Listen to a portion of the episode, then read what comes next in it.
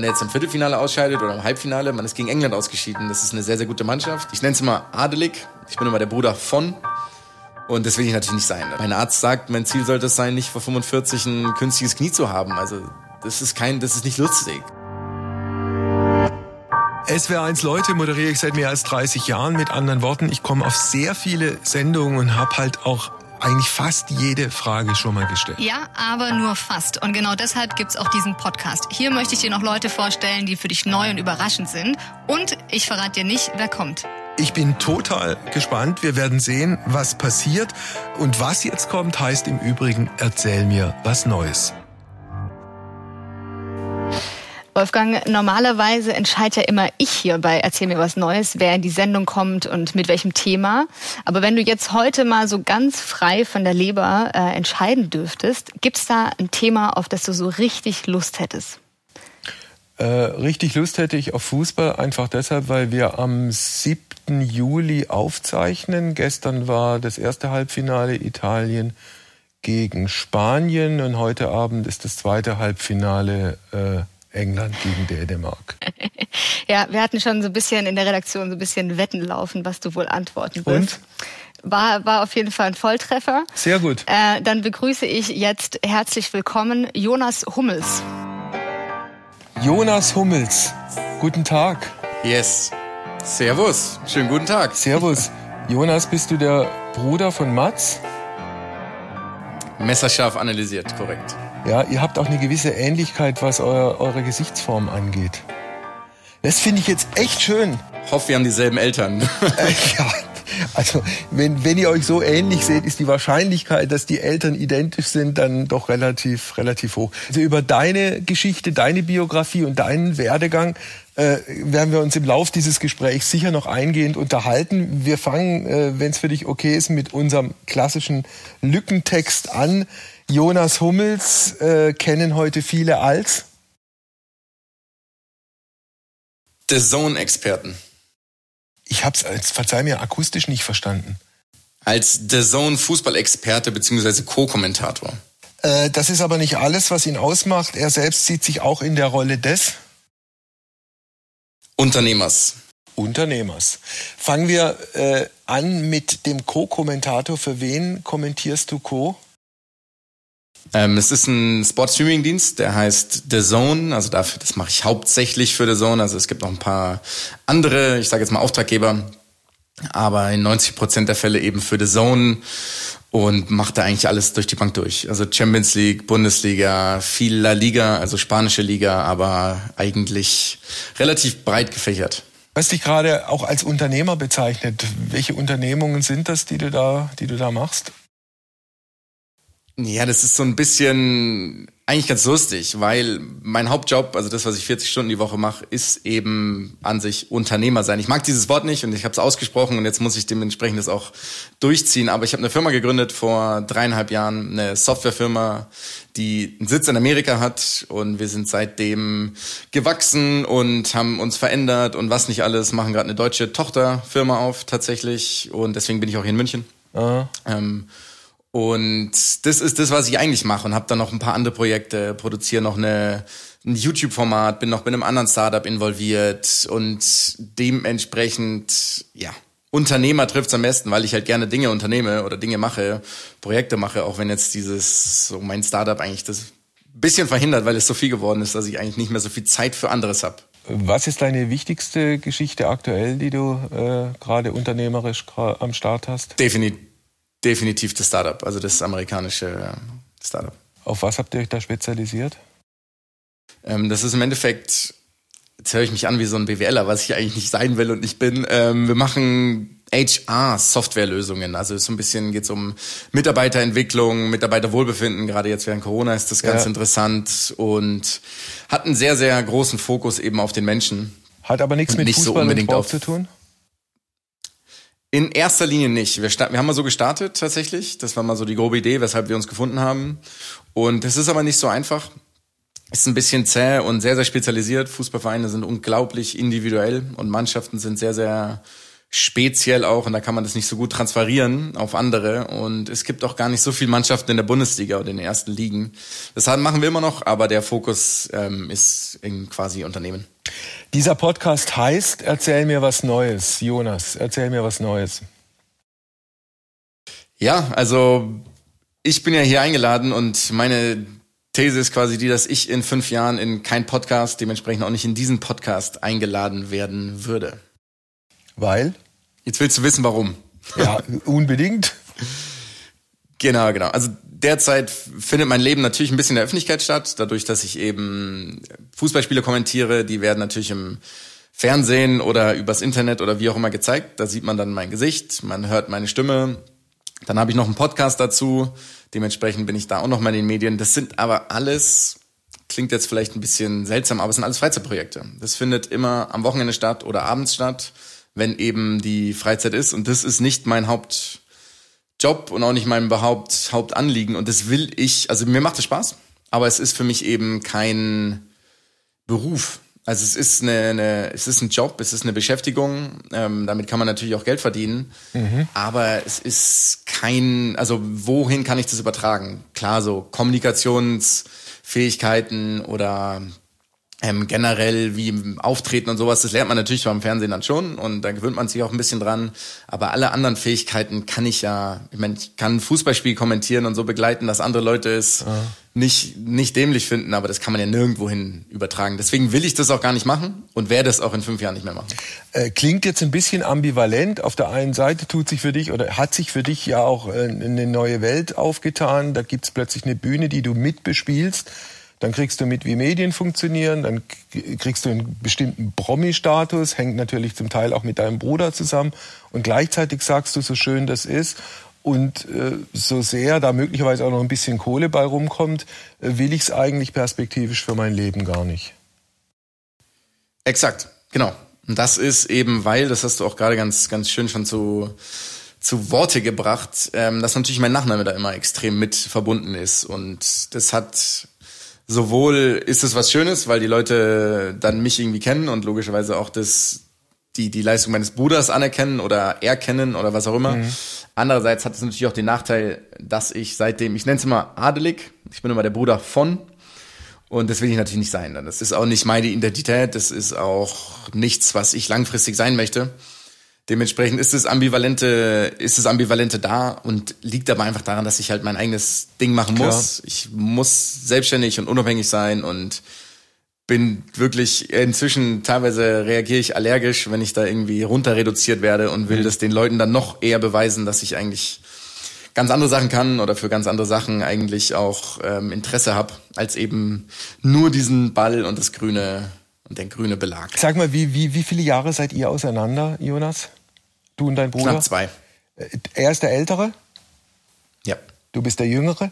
Äh, wie, wie bist du fußballerisch unterwegs gewesen? Was war die Liga, in der du dann gespielt hast zum, zum Schluss? Ich habe ich hab in der dritten Liga gespielt, ja. äh, hier in Haching, so ein kleiner ja. Vorort, Spielvereinigung Haching, kennt man noch aus dem Klar. Jahr 2000 hauptsächlich. Genau, als sie diese Meisterschaft in Leverkusen quasi, oder den Leverkusen dann ja mehr oder weniger zunichte gemacht haben. Und genau, ich habe bei Bayern in der Jugend. Exakt, ja. exakt, genau. Ich habe bei Bayern in der Jugend gespielt und dann noch ein paar Jahre in Haching, aber ähm, tatsächlich nicht so viel, weil ich ziemlich schwere Verletzungen hatte und dann relativ zeitig auch aufgehört habe. War es für dich äh, als Fußballer ein Problem, dass dein, dass dein Bruder erfolgreicher war? Tatsächlich nicht, witzigerweise. Also das haben irgendwie viele auch vermutet oder tun es immer noch, aber Mats war schon immer besser. Mats war in der Jugend schon besser, viel, viel ambitionierter. Ich, mir hat es Spaß gemacht. Das ist auch das, was ich vermisse. Also so spielen, in einer Mannschaft sein, alles cool.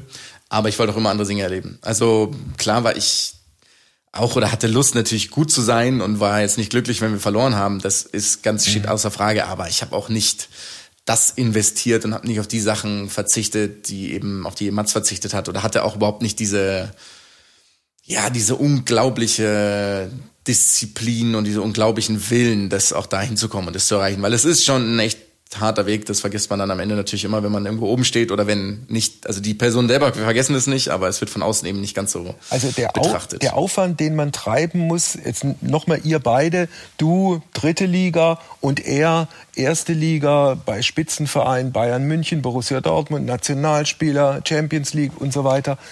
Da ist der Aufwand so enorm unterschiedlich groß? Nein, das nicht. Es geht aber eher um die, ähm, die Bereitschaft, auch auf Sachen zu verzichten. Also der Aufwand ist jetzt natürlich die Frage, wie man es bemisst. Also sind es Stunden, also mhm. einfach numerisch, klassisch zu zählen, wie viel Training? Mhm. Dann kann ich sagen, habe ich mehr trainiert, und zwar zu 1000 Prozent. Okay. Weil wir aber weniger Spiele hatten. Mhm. Weil wir natürlich nicht 60 Spiele, 65, 70 Spiele hatten im Jahr, sondern halt nur, weiß ich nicht, vielleicht 45, wenn es hochkam. Bei mir waren es dann eher immer 15, weil ich nie, nie so lange gesund war. Mhm. Aber ist der Aufwand, den muss man ja anders bemessen. Den muss man bemessen in, bin ich bereit, irgendwo hinzuziehen? Bin ich bereit, Dinge aufzugeben? Mein Bruder hat's Abi aufgegeben, hätte ich nie gemacht, im mhm. Leben niemals. Und er war sich aber eben so sicher, dass er Fußballprofi wird, dass er sein Abi eben abbrechen kann. Statt die Facharbeit hat er seine Austrittserklärung abgegeben. Also das war ein Dreivierteljahr oder ein Jahr vor Ende. Dazu muss man mal bereit sein. Und man muss auch bereit sein, weiß ich nicht, steinigere Wege zu gehen, ins Training zu gehen, obwohl man am Abend davor vielleicht eigentlich auf einer Party eingeladen war und mhm. solche Sachen. Also das ist der Aufwand. Und der Aufwand ist, seine Freunde zu verlassen mit 18, 19, seine Familie zu verlassen mit 18, 19, nicht eben vielleicht zu studieren oder weiter zur Schule zu gehen, eine Ausbildung zu machen, sondern alles auf diesen mhm. Fokus, auf dieses Ziel Fußballprofi auszurichten. Und das ist einfach enorm. Und das hat er besser, ja. macht er besser als jeder Mensch, den ich kenne. Äh, Helena ist zu uns gekommen mit ihrem kompletten Fußballsachverstand. ja, das ist dann doch vielleicht ein bisschen überschaubar, was ich da äh, mitliefern kann. Ähm, hi Jonas erstmal. Äh, ich wollte dich auch noch was fragen. Jo. Und zwar, ähm, ich kann einerseits kann ich total gut verstehen, dass du keinen Bock hast, so der Pressesprecher oder das Medium deines Bruders zu sein. Ähm, aber was von außen betrachtet da schon ziemlich beeindruckend ist, ist, dass sehr enge, gute Verhältnis, das ihr habt. Also generell in der Familie, aber eben auch ihr Brüder. Ihr seid früher jahrelang zusammen äh, auch zum Training gefahren. Und mich würde interessieren, wie hat sich eigentlich euer Verhältnis auch verändert, seitdem du dich aus der Profi-, Halbprofi-Karriere verabschiedet hast? Boah, seitdem weiß ich gar nicht, um ehrlich zu sein. Also ich glaube nicht, dass es ein, also ich meine, wir konnten nie gegeneinander spielen. Das ist das Einzige, was ja eben nicht passiert ist. Aber ob wir seitdem, ich meine, man, man verändert sich ja immer. Also jeder Mensch verändert sich. Ich meine, ich habe aufgehört mit 26, jetzt bin ich 30, das sind vier Jahre. Ich hoffe, dass ich mich in irgendeiner Form verändert habe.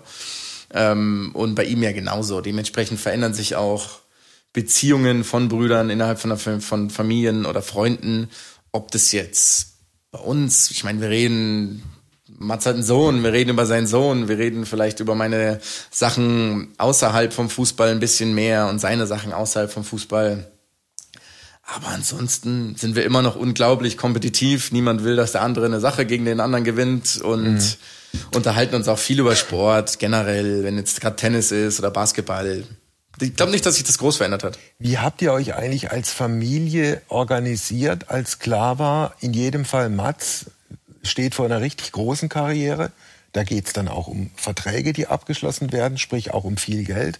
Bei dir war es jetzt nicht die ganz große Karriere, aber trotzdem äh, semi-professionell da unterwegs zu sein. Hat, hattet ihr da einen Manager? Hat es euer, äh, eure Familie, die Eltern irgendwie versucht äh, auf die Reihe zu bringen? Ähm, also wir kommen aus einer sehr, sehr sportlichen Familie. Unser Vater war selber Profi, war dann bei Bayern in der Jugend, ähm, 20 Jahre lang ähm, tätig und war dann Marcel Berater und dementsprechend hat der vieles gemacht. Mhm. Ähm, meine Mutter war die erste Fußballchefin, die es gab, ähm, also weibliche Fußballchefin. Also das war jetzt zwar redundant, aber denke, ihr wisst ja, was gemeint ist bei damals noch DSF. Dementsprechend sind wir da so ein bisschen auch reingeboren und sind jetzt nicht komplett vor, ich sag jetzt mal, einem Neuland gestanden. Aber da meine Verträge jetzt nicht ganz so groß waren wie Mats seine, war da viel zwischen denen, zwischen meinem Vater, meiner Mutter und ihm eher. Also ich war da jetzt nicht wirklich ja. involviert. Wie siehst du dieses Geschäft? Also das, es gab ja den Fall David Alaba, ein Profi des FC Bayern München. Irgendwie gehörte eigentlich schon zum Inventar dieses Vereins. Äh, und da gab es ja auch viel emotionale Abhängigkeit. Und dann hat er einen, einen, einen Berater, der versucht hat, das Maximum für äh, Alaba und natürlich für sich selber provisionstechnisch rauszuholen, mit dem Ergebnis, dass diese schöne Ehe zwischen dem FC Bayern München und David Alaba geschieden wurde? Ja, das ist so zweischneidig. Ähm, David Alaba hat, glaube ich, elf Jahre bei Bayern gespielt und in elf Jahren wurde er dort neunmal deutscher Meister oder zehnmal deutscher Meister. Ich weiß es nicht oder genau. Oder zwölfmal. Das ist oder zwölfmal sogar. Ich glaube, zweimal wurde es Dortmund und zehn, zehnmal wurde es er. Und der junge Mann ist 28. Also ich kann das verstehen, dass man da woanders hin will. Und ich bin nicht drin, ich steckte nicht in oder steckt nicht in seiner Haut in der Situation zum Glück. Ähm, aber wenn andere, weiß ich nicht, wenn andere 30 Millionen verdienen und er 5 Millionen, vielleicht will er mehr Geld, dann wird er als Geld ähm, gierig hingestellt. Ich das ist jetzt aber schwer, weil ich will das eigentlich gar nicht kommentieren, weil ich es nicht weiß. Ich weiß die Zahlen nicht, ich weiß die Gründe nicht. Ich weiß natürlich was nach außen gekommen ist, aber das ist ja genau der Grund, warum, oder das, was wir vorher hatten mit diesem, dann schreiben zehn Zeitungen das und das, weil es halt viel Klar. Hörensagen ist. Und ich beurteile das sportlich und kann es nachvollziehen. Aber wie siehst du es generell mit diesen Gagen? Egal wie viel Kohle jetzt im Falle Alaba tatsächlich über den Tisch gegangen ist oder nicht über den Tisch gegangen ist. 5 Millionen, 7 Millionen, 8 Millionen, 10 Millionen Jahresgage für einen Fußballprofi, ist das noch in Ordnung? Das ist natürlich schwierig. Also ich meine, vergleicht man das mit normalen, ich sage jetzt mal ganz normalen herkömmlichen Berufen, das ist natürlich absurd. Also das sind Summen gerade während Corona, da das war auch der Grund, warum ich gerade jetzt so in den letzten Monaten, auch jetzt während der Euro, irgendwie mir denke, so Fußball, ja, ich mag das Spiel, aber das Ganze drumherum, das hinkt oder da hinkt ganz schön viel. Wenn ich das jetzt vergleiche mit der Tatsache, dass es, weiß ich nicht, wie viele Millionen Menschen weltweit Fußball spielen, und dann, wenn du das sehr, sehr gut kannst, so wie Messi, dann wundern sich alle, dass der 100 Millionen Euro im Jahr verdient. Also mich hat es nicht gewundert. Der ist mit Abstand der beste Fußballer auf diesem Planeten und das ist auch okay. Viel schlimmer finde ich es bei durchschnittlichen Fußballern. Also jetzt mhm. war ich auch einer, jetzt habe ich aber Gott sei Dank nicht so viel Geld verdient, dass ich da in dieselbe ähm, in dieselbe Schublade gesteckt werden könnte. Aber ich sage jetzt mal, randomisierte Zweite, Zweitligaspieler verdienen so unendlich viel Geld. Mhm. Das finde ich dann wieder unverhältnismäßig. Aber es ist ja, man könnte natürlich darüber, darüber reden, wie sehr reguliert man das, wo kommt das Geld denn her, wer zahlt das Geld. Man sagt natürlich relativ einfach, oh, die verdienen viel zu viel, Mhm. Ist, ist wahrscheinlich so. Also, mein Brauchen ist natürlich nicht, aber wie vergleicht man das? Die Menschen, und jetzt hatten wir es, schauen 20, 25 Millionen Leute schauen dieses Deutschlandspiel an. Thomas Müller vergibt eine Chance. Ich meine, jetzt ist es immer ein Thomas Müller, also ein echt absolut korrekter, korrekter Typ und jemand, der sich, der auch mündig ist und sich auch wehren kann, sollte da irgendwas Schlimmes kommen. Aber wenn dann plötzlich eben Morddrohungen kommen wie Morata, vielleicht ist es dann auch okay, dass man dieses Geld verdient. Also, weil das ist, kein Mensch will das erleben. Kein Mensch will auch durch die Straßen gehen und mit Kapuze, Sonnenbrille und Maske, damit man ja. nicht angesprochen wird. Es ist wirklich eine schwere Diskussion. Also, das, ja. gesellschaftlich natürlich viel zu viel Geld, klar. Äh, vielleicht kann man es auch einfach dadurch auflösen, dass, dass, dass wir sagen, also zumindest was den Fußball angeht, legen, leben wir in einem globalisierten Kapitalismus, was bedeutet, bezahlt wird nach Angebot und Nachfrage. Und wenn Messi also der, der beste Fußballspieler der Welt ist, was Ronaldo übrigens anders sieht, ähm, dann, äh, Stimmt. ja, dann, dann ist er halt das Geld wert, egal ob er es wert ist oder, oder, oder nicht. Ja, ja, wie gesagt, es ist, also ich hätte kein Problem, wenn das alles, wenn, wenn jeder wenig, wesentlich weniger verdient, weil dadurch wird das Spiel nicht ja. schlechter oder das Spiel nicht we ja. weniger schön für mich zum Anschauen Gut. oder weniger emotional. Also das ist, es ist unglaublich schwierig. Warum ist es so gekommen? Wie, wie hat sich ja. das dahin entwickelt? Also, ja. Lass uns noch mal auf die Europameisterschaft gucken. Also, wir zeichnen auf an, am 7. Juli des Jahres 2021. Wir haben es inzwischen knapp vor 15 Uhr. Wir wissen, im Finale steht Italien. Heute Abend wird ermittelt, ob äh, England oder Großbritannien, äh, Quatsch, England oder Großbritannien, also ob Großbritannien, England äh, bzw. Dänemark der Gegner ist. Jonas, du bist ein Mann, der selber lange Fußball gespielt hat. Du hast richtig Ahnung von Fußball. Du co-kommentierst inzwischen auch im Fernsehen Fußball. Kannst du mir erklären, warum eine deutsche Mannschaft bei einem Turnier antritt, vier Spiele absolviert, eines davon richtig gut von der ersten Minute an gegen Portugal und drei andere Spiele mau, schwach, zaghaft? Ähm, ich habe eine wahnsinnig plumpe Erklärung, weil es allen so geht. Das ist keine Erklärung, es ist eine, eher eine Beobachtung. Es geht den Spaniern so, den Italienern, den Engländern. Es ist schwierig in Corona, es ist schwierig mit wenig Vorbereitung, mit wenig Training. Es gibt viele gute Mannschaften. Es ist, ich meine, wenn man das mal so rekapituliert, 2018 ist Frankreich Weltmeister geworden. Nicht überragend. Gute Mannschaft, mhm. knapp mhm. gewonnen. Mhm. 2016 ist Portugal Europameister geworden. Ich glaube, die haben einen Sieg geholt insgesamt nach regulärer Spielzeit. Davor ist Deutschland Weltmeister geworden. Die sind fast gegen Algerien im Achtelfinale ausgeschieden. Mhm. In der Vor Vorrunde nicht gut gespielt. Ähm, es ist so bei Nationalmannschaften. Also das ist keine Nationalmannschaft geht da durch Turniere durch und macht spielt einen Gegner nach dem anderen an die Wand. Ich glaube ah. Spanien 2010 war vielleicht so, wobei die auch gegen die Schweiz verloren haben das erste ja. Spiel. Also äh, es ist schwierig. Das ist ein Nationaltrainer sein ist schwierig, eine Nationalmannschaft quasi zu, also so zu formen ist schwierig. Eine, eine, ähm, jetzt fällt mir das Wort nicht, eine Team, also ein Team, quasi eine, eine keine Nationalmannschaft, also einfach eine Vereinsmannschaft, das ist das Wort. Ja. Ähm, die sind ja monatelang zusammen. Die spielen teilweise komplett unterschiedlichen Fußball. Also wenn man den Fußball damals anschaut von Bayern und Dortmund mit Klopp, als, als Klopp noch in Dortmund war, ja. Das war ein ganz anderer Fußball, als der, der bei Bayern gespielt wurde. Unter Pep ganz anders. Und dann sollen die zusammenspielen mit sechs Trainingseinheiten, wo davor die Hälfte wahrscheinlich noch auf irgendwelchen ähm, internationalen Reisen waren, irgendwie das zu formen. Aber in, in, in kürzester Zeit ist halt ja. schwer. Ja, und, und, und diese Geschichte mit den 80 Millionen Nationaltrainern muss man sich auch nicht drüber ja. unterhalten. Und dass wir alle, die wir keine Verantwortung tragen, es hinterher auch besser wissen, das ist schon geschenkt. Nur noch eins zum Abschluss dieses Thema, dieses Aspekts. Hat dich Löw bei seinem letzten großen Turnier überzeugt? Jetzt müsste ich das Turnier komplett auch mitverfolgt ähm, haben. Sollen wir jetzt durchgehen? Frankreich, äh, dann kam das tolle Spiel gegen Portugal, dann kam Ungarn und dann kam, kam das Ausscheiden äh, gegen Großbritannien im Achtelfinale. Ich fand nicht, dass es eine schlechte Europameisterschaft war. Auch gegen England war das kein schlechtes Spiel. Das war ein 50-50-Spiel. Muss man ja ganz klar so sagen. Dann schießt England halt das eine Tor. Deutschland macht es eben nicht so geht's dann durch. Ich fand es natürlich keine überragende Europameisterschaft.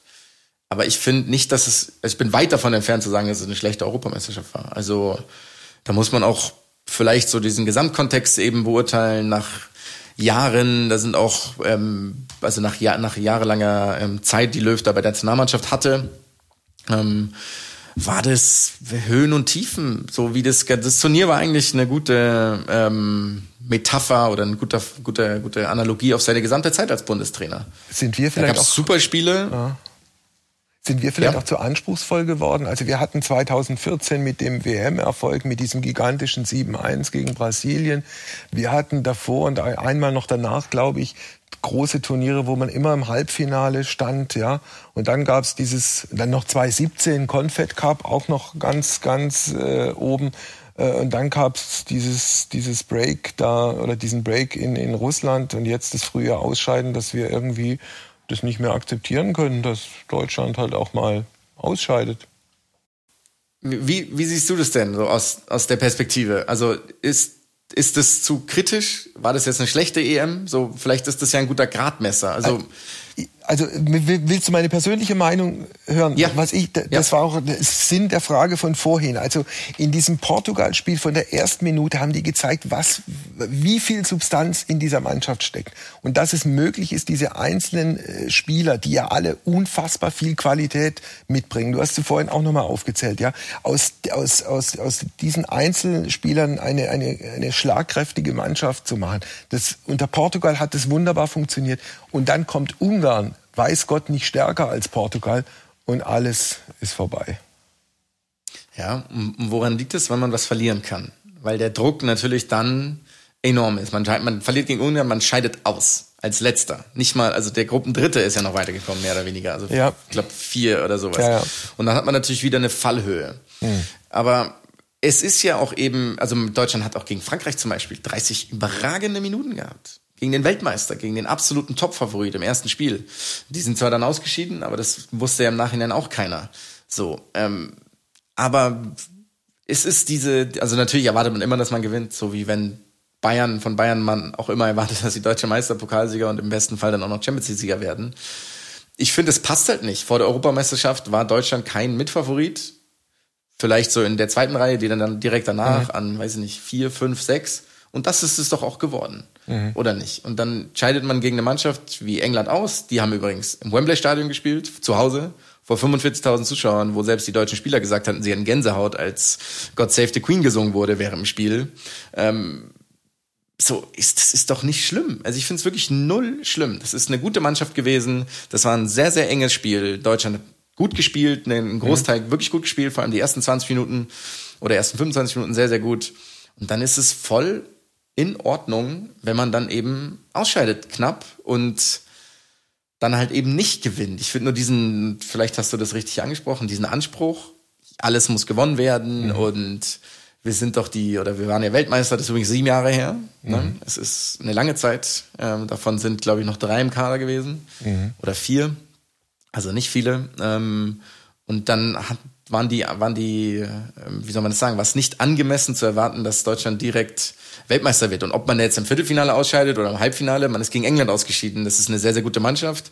Die können heute übrigens ins Finale einziehen und dann am Sonntag eventuell Europameister werden. Das ist nicht schlimm, überhaupt nicht. Wirklich Helena, wie siehst du das? Äh, absolut. Und ich glaube, das ist auch schon ein bisschen so eine, so eine deutsche Eigenheit, dass wir halt schon eigentlich immer gerne die Besten wären. Also auch bei Corona oder so. Es ist ja nicht okay, wenn irgendein anderes Land bessere Inzidenzzahlen hat oder besser mit dem Impfen vorankommt. Mhm. Ich glaube, das ist schon auch irgendwie so die Anspruchshaltung äh, hier so ein bisschen. Ähm, und ich glaube einfach, dass irgendwie äh, also die Kritik, die ich danach viel mitbekommen habe, war einfach gegenüber dem Trainer. Also dass eben Löw irgendwie hätte früher äh, schon schon das Feld Feld räumen sollen.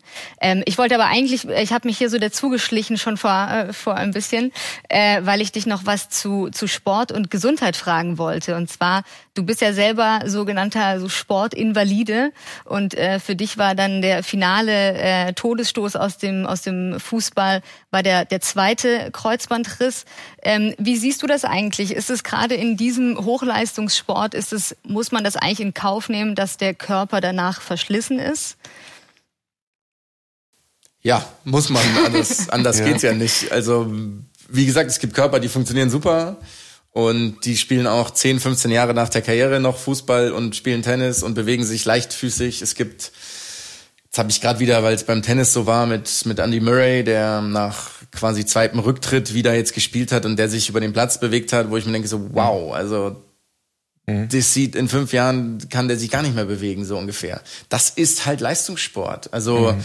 ich meine, ich kann mir nicht vorstellen, wenn ich ein, wenn ich jetzt egal welches Fußballspiel ich anschaue, dass ich da mal auch so war. Also dass ich auch gerannt bin, abgestoppt, Richtungswechsel, gesprungen, gegrätscht, im Vollsprint irgendwo hingelaufen. Ich kann mir das nicht mehr vorstellen. Es ist halt ein körperlich unglaublich anstrengender Beruf, also Fußball, generell Leistungssport. Und wenn dann, da gehen Sachen kaputt, das ist ein unglaublich, also Fußball ist so, so gefährlich, so ein risikoreicher Sport. Du hattest beide. Bei den Italienern. Ja. Ja. Du hattest beide Kreuzbandrisse im selben Knie? Nee, links und rechts okay. jeweils. Und wie ist es ja. heute für und dich? Dazu aber noch Dazu kamen aber noch, das, das muss ich noch erwähnen, dazu kamen noch multiple andere Sachen. Innenband, mhm. Meniskus, Knorpelschäden. Mhm. Also ich hatte, ich hatte acht OPs in, in viereinhalb Jahren. Oder in fünfeinhalb, besser gesagt. Und ja, das ist halt, das gehört halt dazu. So, ich kann, ich setze mir jetzt auch nicht hier hin und hadere und denke, ja. oh, hätte, wäre, wenn, und den anderen geht's besser. So, so ist es halt, wenn man sich auf dieses, auf dieses Feld begibt, dann muss man damit rechnen, dass was passiert und, und dass wie man ist es heute für dich? Was kannst du noch und was kannst du nicht mehr?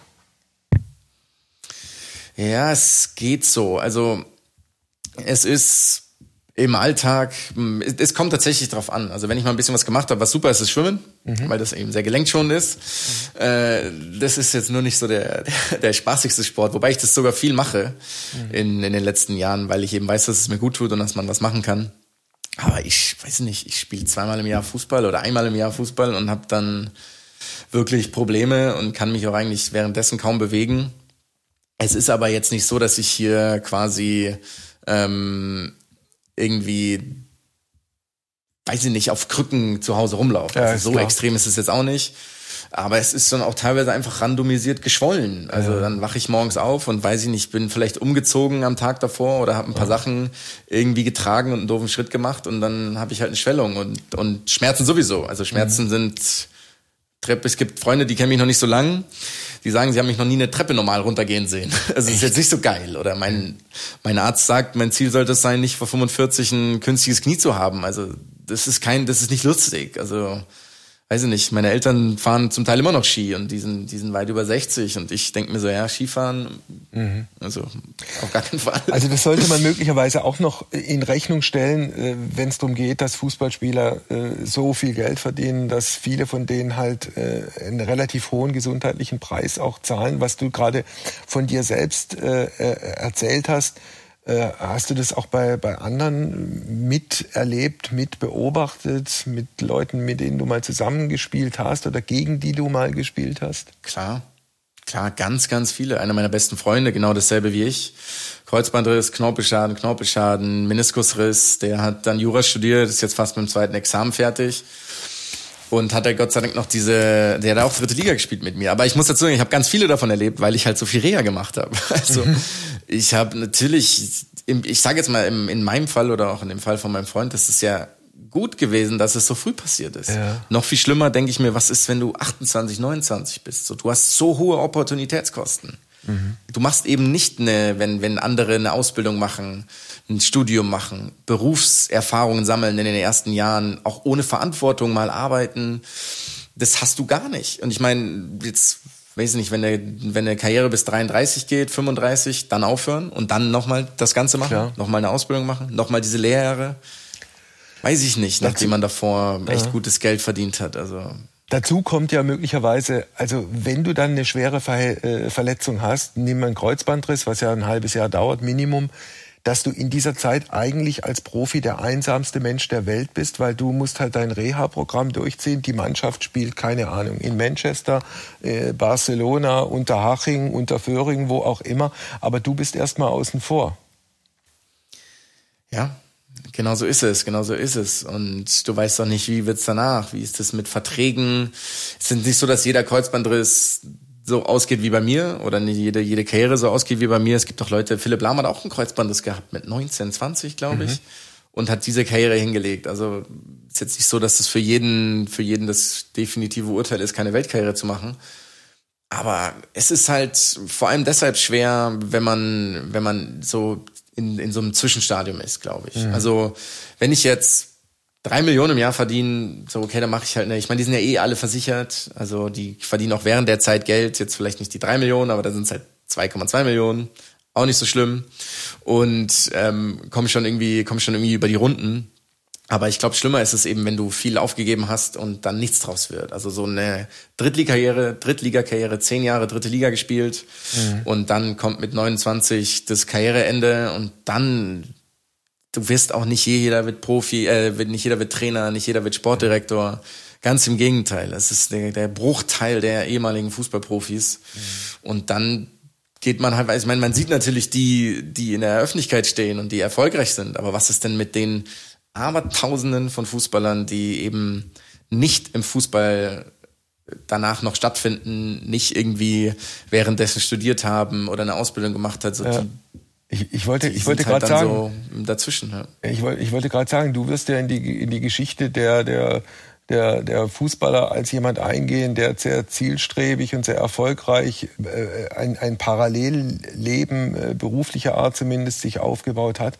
Jetzt gibt's aber so, so viele. Also einer, der, der mir jetzt spontan einfällt, den ich ist eigentlich eine Generation vor dir, äh, mit dem ich auch mal Sendung gemacht habe, der auch mal beim VfB Stuttgart gespielt hat, der der war bei Borussia Dortmund, der war, hat in Manchester lange gespielt. Eike Immel war Nationaltorwart, ja, und dann so ein, ein, ein mählicher äh, Absturz und die, die alte Fußballerszene, die, die geht nicht mehr ans Telefon, wenn er anruft.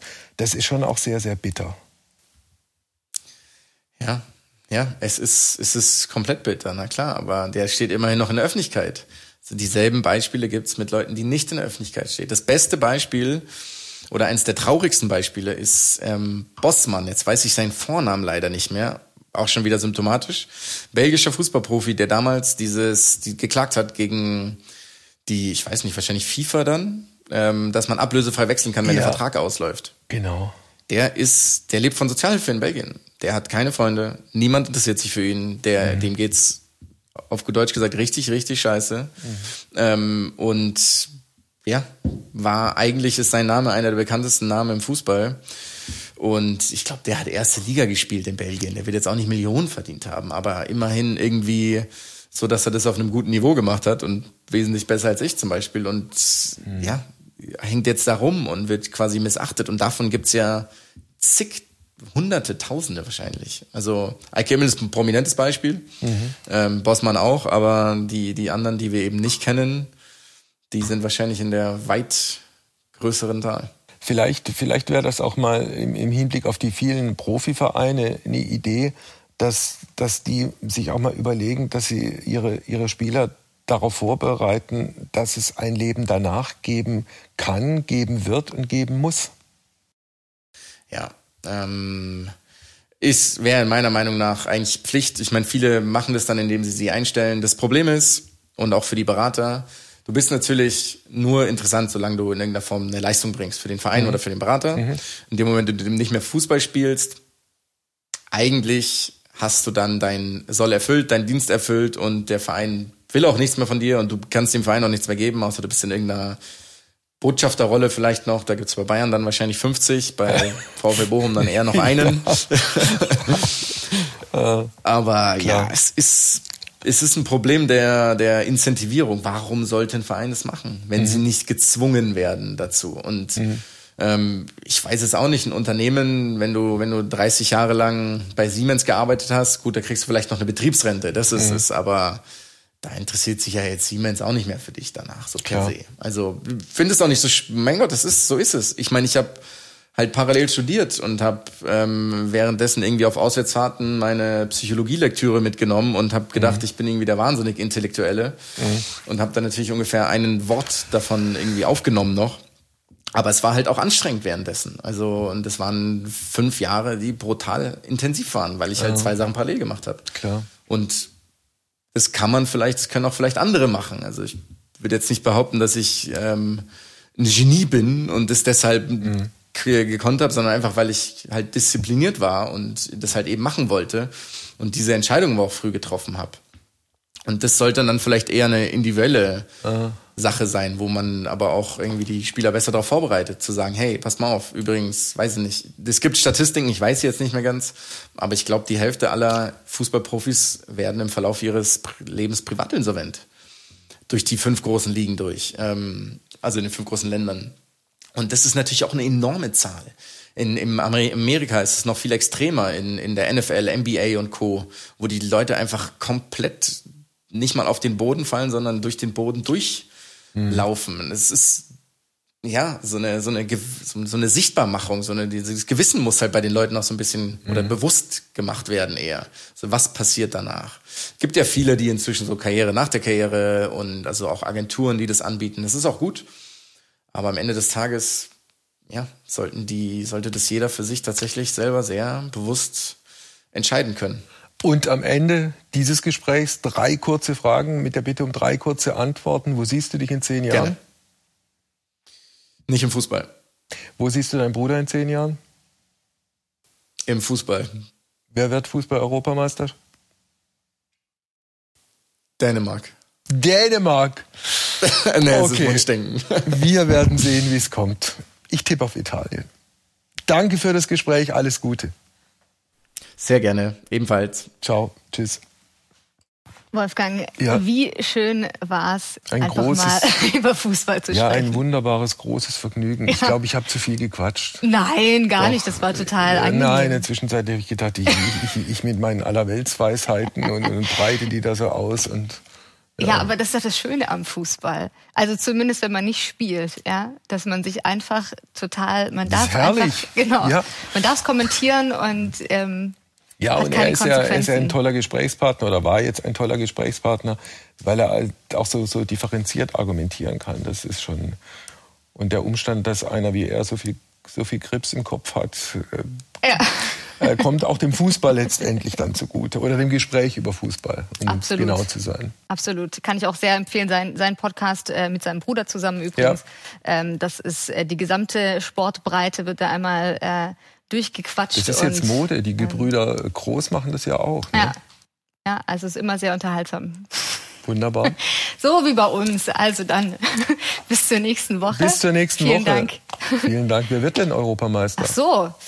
Ach so, Also naja. er, er ähm, äh, Jonas hat auf Dänemark getippt, ich habe auf Italien getippt Mhm. ist ja ein bisschen ein schwacher Tipp auf Italien zu tippen, oder? Also das ist ja wie wenn man wie man Tippspiel Ja, was heißt 1-0 hier- tippt oder so Naja, 2-1. was, na, was heißt hier schwacher Tipp? Also wenn Italien äh, gegen Spanien gewonnen hat und davor auch alle doch relativ halbwegs überzeugend geschlagen hat, ist es doch kein schwacher also Tipp. schwacher Tipp, weil langweilig. Im Sinne, ja. ach so, Risiko, du meinst einen risikoarmen Ja. Tipp. Ja. Jetzt, ja, das stimmt, okay. ja, ich bin dann auch eher. Dann- ja. Eher, eher für, für jemand anderen. Also ich denke nochmal drüber nach. Wir werden sehen. Ja, wir Bis werden nächste sehen. Woche. Bis nächste Woche. Tschüss. So, ciao.